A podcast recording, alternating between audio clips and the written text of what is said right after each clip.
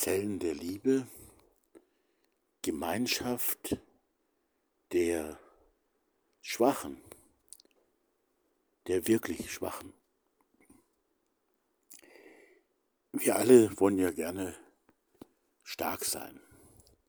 Wir wollen ähm, nach außen stark und positiv wirken. Wir möchten so wirken, dass wir unser Leben im Griff haben und denken vielleicht auch, wir haben unser Leben super im Griff. Und doch tragen wir manchmal Masken und eine Maskerade auch vor uns selber.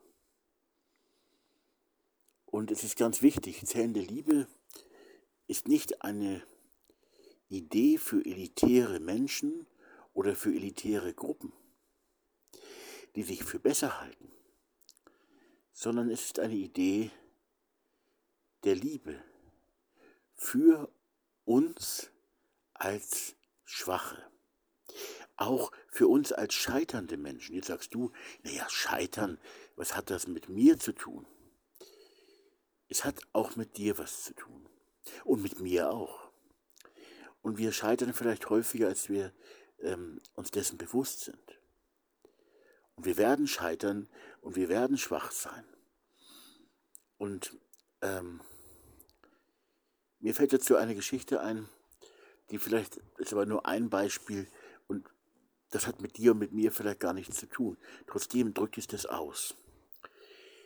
Der frühere US-Präsident Ronald Reagan, der in seinen jüngeren Jahren ja äh, B-Schauspieler war in so B-Western normalerweise. Das war sein Beruf. Dann war er Gouverneur in Kalifornien und dann wurde er für zwei Legislaturperioden Präsident der USA. Gewann damals das erste Mal gegen Präsident Jimmy Carter und war dann eben Präsident. Wie gut oder wie schlecht ist jetzt gar nicht die Frage, auch nicht mein Thema. Aber der wurde halt dann, er war dann nicht mehr Präsident, war im Ruhestand und wurde immer älter und älter. Und dann bekam er irgendwann die Diagnose, dass er Alzheimer hat. Und dann schrieb er damals, ich weiß leider nicht, was er geschrieben hat, welche Worte, aber er schrieb dann so als äh, ehemaliger US-Präsident nochmal einen Brief an die Nation in dem er sich verabschiedet hat, weil ihm bewusst war, jetzt kommt in meinem Leben eine ganz schwache Zeit. Jetzt weiß ich dann bald nicht einmal mehr, wer ich bin und wie ich heiße. Und weil ihm das bewusst war, hat er sich verabschiedet. Und wie lange er dann noch gelebt hat mit seinem Alzheimer und so, das weiß ich nicht. Aber ich finde das beeindruckend, sich einer, einem Schwachsein, einem Schwachwerden bewusst zu werden und sich dem zu stellen. Ohne dass man es überwinden kann. Es gibt ja auch Schwächen, die kann man überwinden. Die werden zur Aufgabe, zum Auftrag, dass, dass wir was verändern, es zumindest versuchen. Vielleicht scheitern wir dann auch wieder, aber versuchen halt.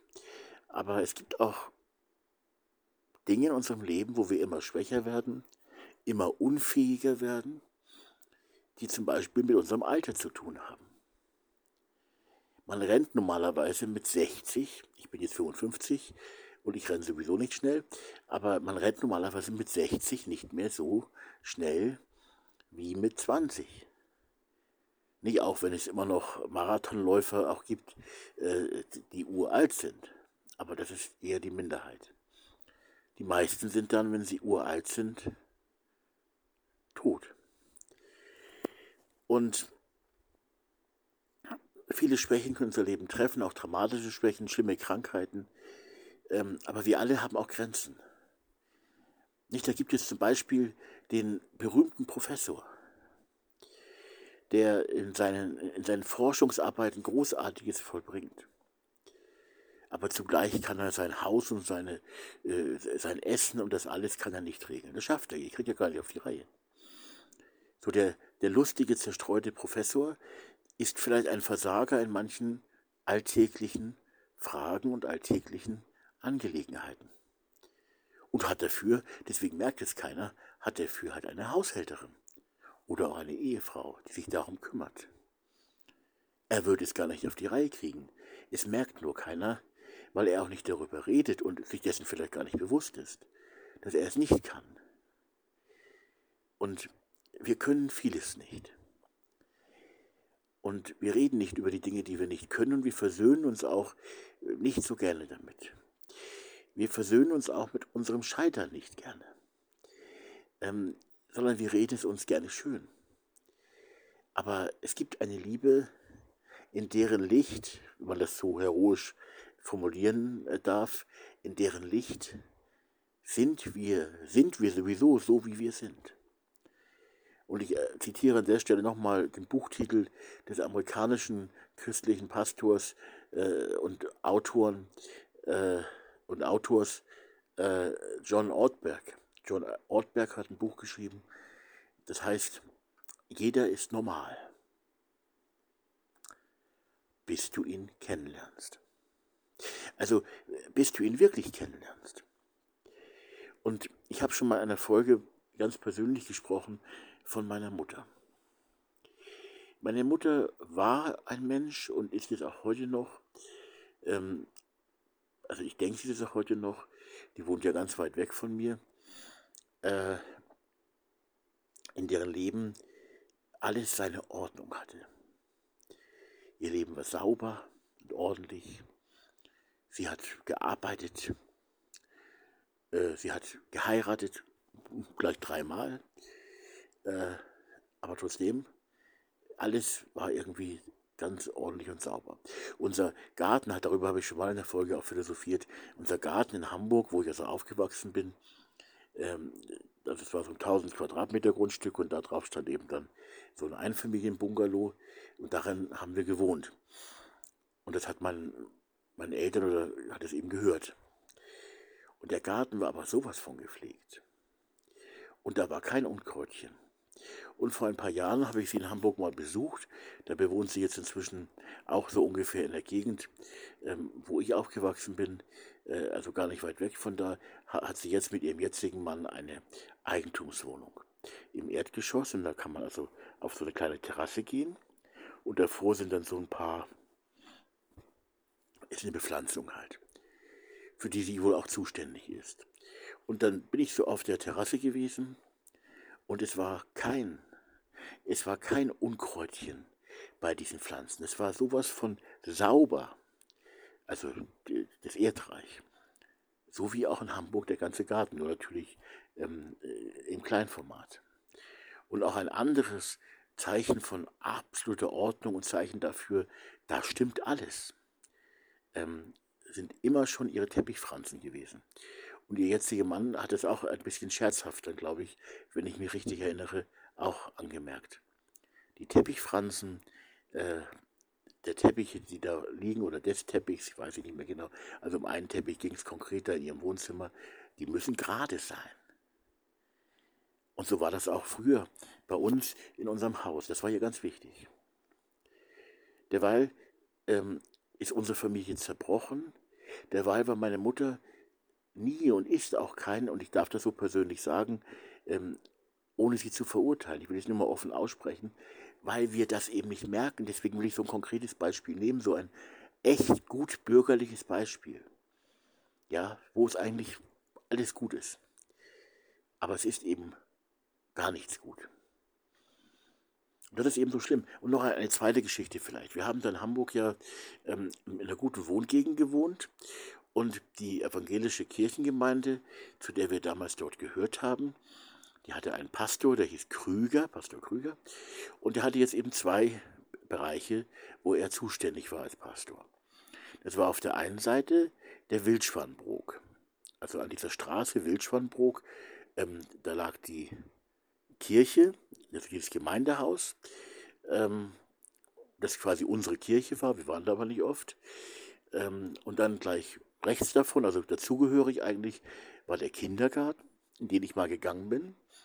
Und dann kam so ein Weg und dann kam die, die Grundschule oder was das auch genau war, wo ich meine ersten ähm, vier Schuljahre mit meiner Lehrerin Frau Habeck und natürlich mit der ganzen Klasse verbracht habe.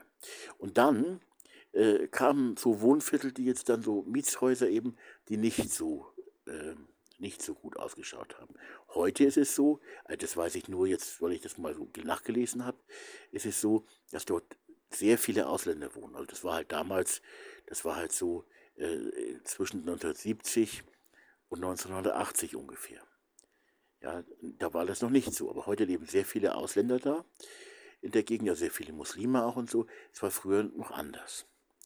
Ich will das nur sagen, um die Situation zu beschreiben. Und damals waren es aber auch eher so, ich sage jetzt mal ein Wort, das ich nicht so meine, aber damit du weißt, äh, worum es geht, in Kurzform, dann muss ich nicht lange drum herum reden. Viele Asoziale haben damals da gelebt, sozial schwache Familien, eben mit allen möglichen Problemen. Und dann hat mein Papa eben mit diesem Pastor Krüger mal irgendwie darüber gesprochen und hat gesagt, und, und da kam sie eben im Gespräch drauf und der Pastor Krüger sagte, ja, ich muss ja besonders für diese Menschen da sein. Also für diese in Gänsefüßchen Asozialen. Und mein Papa sagte dann, und da hat er recht gehabt und hat sich leider dann auch in seinem eigenen Leben, in unserem Leben auch genauso äh, bewiesen später, vielleicht fing es da auch schon an in der Zeit, hat gesagt, auch hier in dieser Wohngegend in Hamburg-Meindorf, ähm, Nordlangweg, Zellerstraße und die ganzen Straßen, die dahinter noch waren, alles wohlgesittete Einfamilienhäuser äh, am Hamburger Stadtrand Richtung Schleswig-Holstein. Also eine, eine gute Gegend. Ähm, und mein Papa hat gesagt, aber da gibt es ja genauso Probleme. Nicht obwohl alles so ordentlich und sauber ist und obwohl die Leute gutes Geld verdienen äh, und so weiter. Also obwohl es so gut ausschaut. So, auch vielleicht ein bisschen Biedermann-mäßig oder so. Auf jeden Fall gut bürgerlich. Mittelstand, zu dem wir ja auch gehört haben. Ähm, und er hat recht gehabt.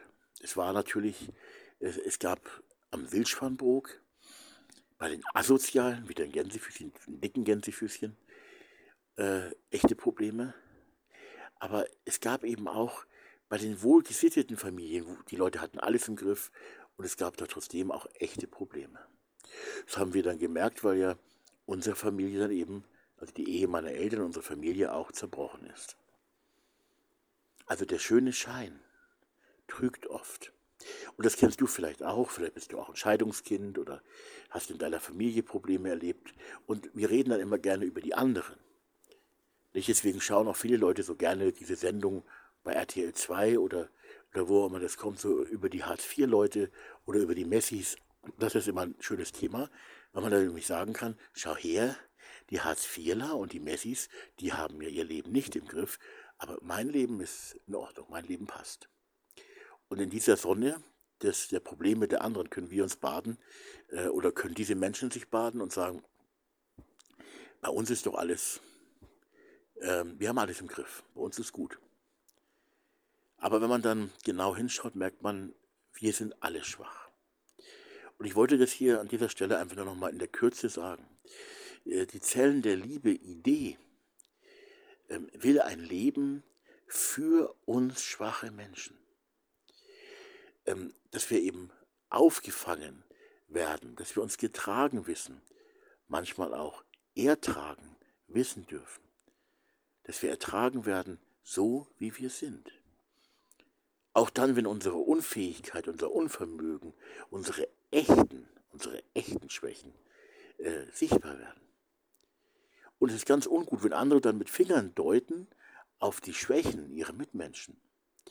Denn tatsächlich äh, wenn sie ihr Leben, ihr eigenes Leben wirklich mal durchleuchten würden, durchschauen würden, sich selber durchschauen würden, würden sie sagen, oh, also bei mir ist auch noch vieles Unheil, äh, ungut, äh, auch charakterlich, die Persönlichkeiten, die Menschen oft sind, alles Mögliche, ähm, was einfach gar nicht stimmt, wo Schieflagen da sind. Und äh, wo Nöte da sind. Und wir, wir wissen ja heute auch, früher da war das gar kein Thema in der Form, aber heute wissen wir, und es durchdringt immer mehr die Gesellschaft, dass man vielleicht auch mal darüber redet, aber für viele ist es immer noch kein Thema. Es gibt auch viele psychische Krankheiten. Ja, oder psychische, psychische Schieflagen. Die haben, das haben ganz viele Menschen. Und übrigens, vielleicht wir selber auch. Also ich weiß zum Beispiel, ich, ich kenne mich gut mit Depressionen aus. Am eigenen Leibe. Ähm, aber nicht, und, oder die, ähm, wer mir einfällt, jetzt gerade an einer Schule, die ich kenne, äh, eine Schulleiterin, die super engagiert war, aber die sichtlich, die es gerade besonders gut machen wollte und die war sichtlich überfordert und hat dann nur rumgeschrien, hat die Kinder auch angeschrien und dann war sie plötzlich weg von der Schule und war keine Schulleiterin mehr, sondern einfache Lehrerin. Wieso auch immer das so war, ob sie sich selber hat versetzen lassen oder ob sie äh, eine Dienstaufsichtsbeschwerde bekommen hat, weil sie eben sich in einer Weise benommen hat, die nicht geht. Aber über diese Dinge reden wir eben nicht. Wir verurteilen dann auch dann die Eltern, ähm, äh, die sich aufregen über das Rumgeschrei der Lehrer, die verurteilen nur, oft nur die Lehrerin und sagen nicht, Mensch, äh, es gibt ja auch die Burnout-Problematik.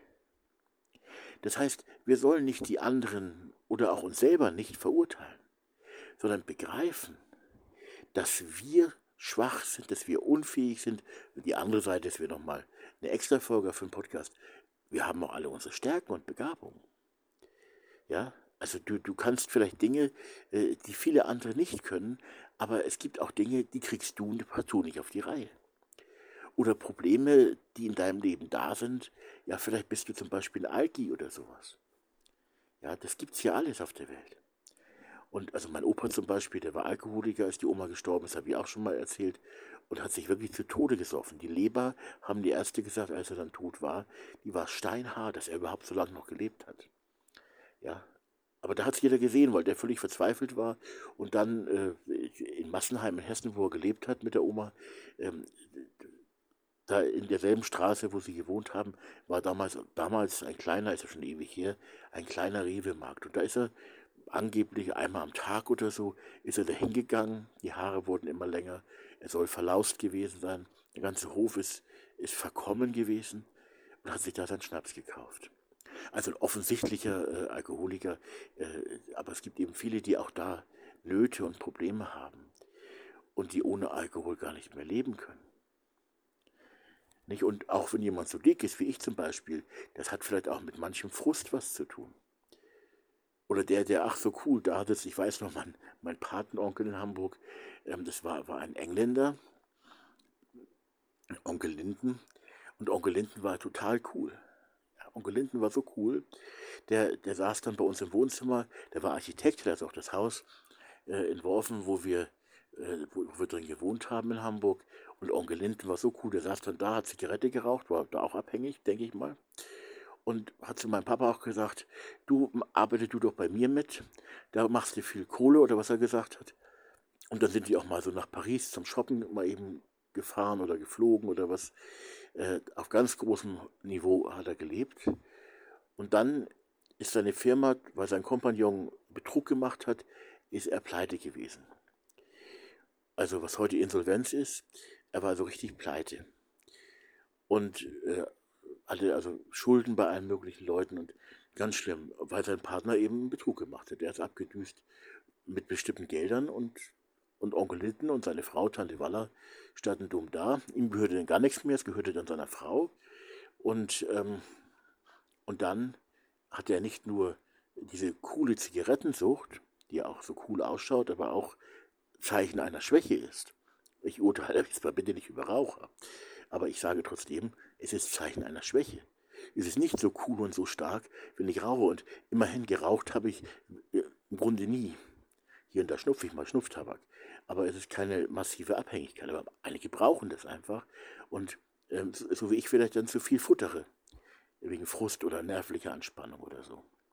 Also wir alle sind schwach, wir alle. Und Onkel Linden eben auch, der war dann richtiger Alkoholiker. Also richtiger. Hat dann den Schnaps im, im Klokasten, hat es damals geheißen, versteckt und solche Geschichten.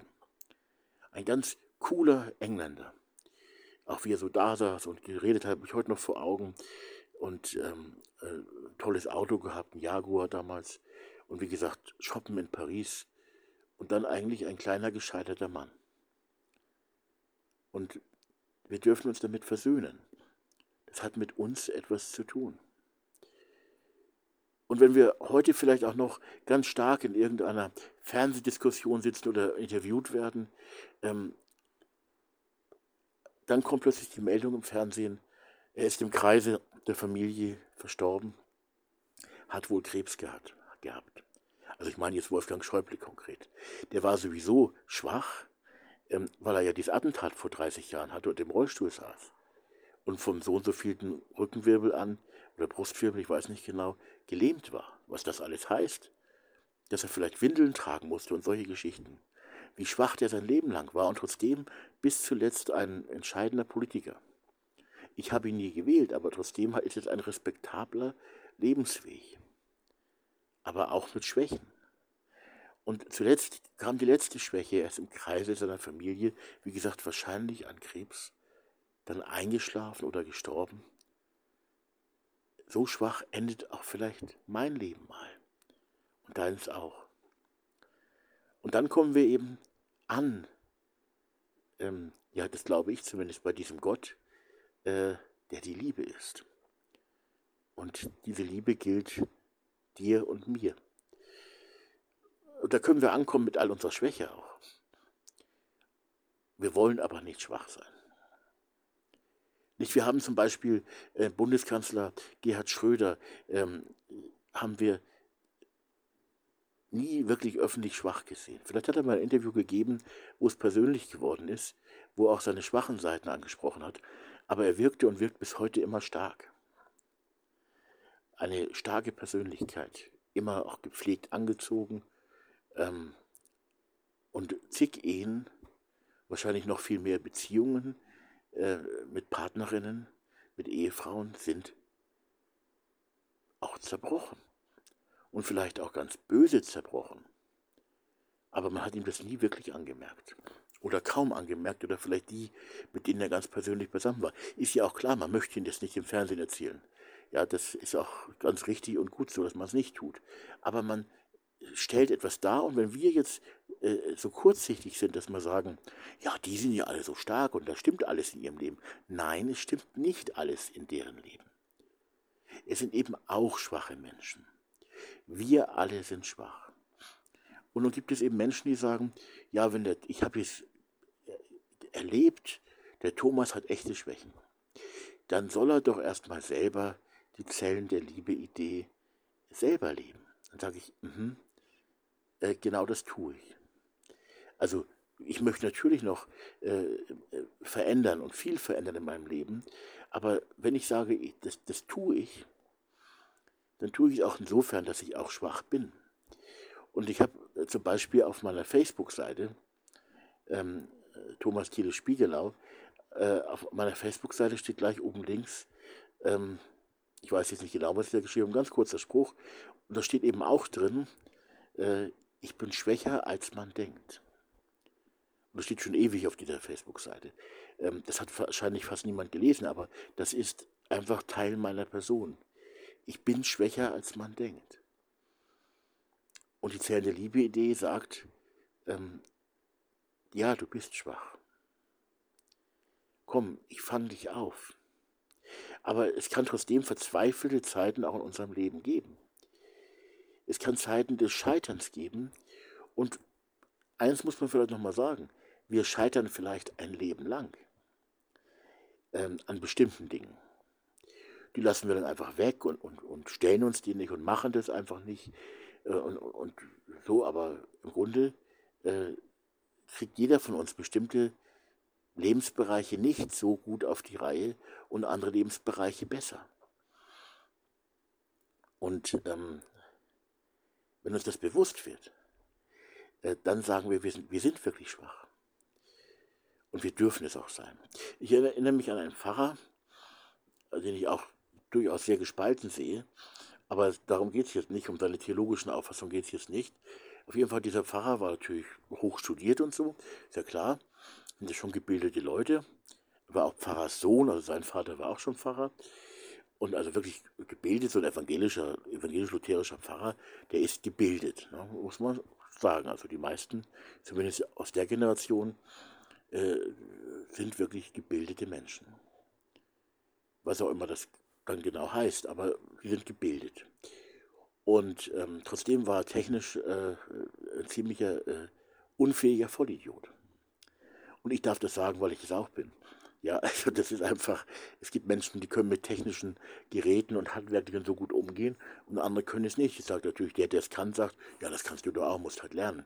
Aber das ist eben nicht immer so einfach. Es gibt eben schon Begabungen und Fähigkeiten und es gibt auch das Gegenteil. Und bei ihm war das ganz offensichtlich. Also er hat bestimmte Dinge gar nicht auf die Reihe gebracht. Aber er war natürlich der Herr Pfarrer.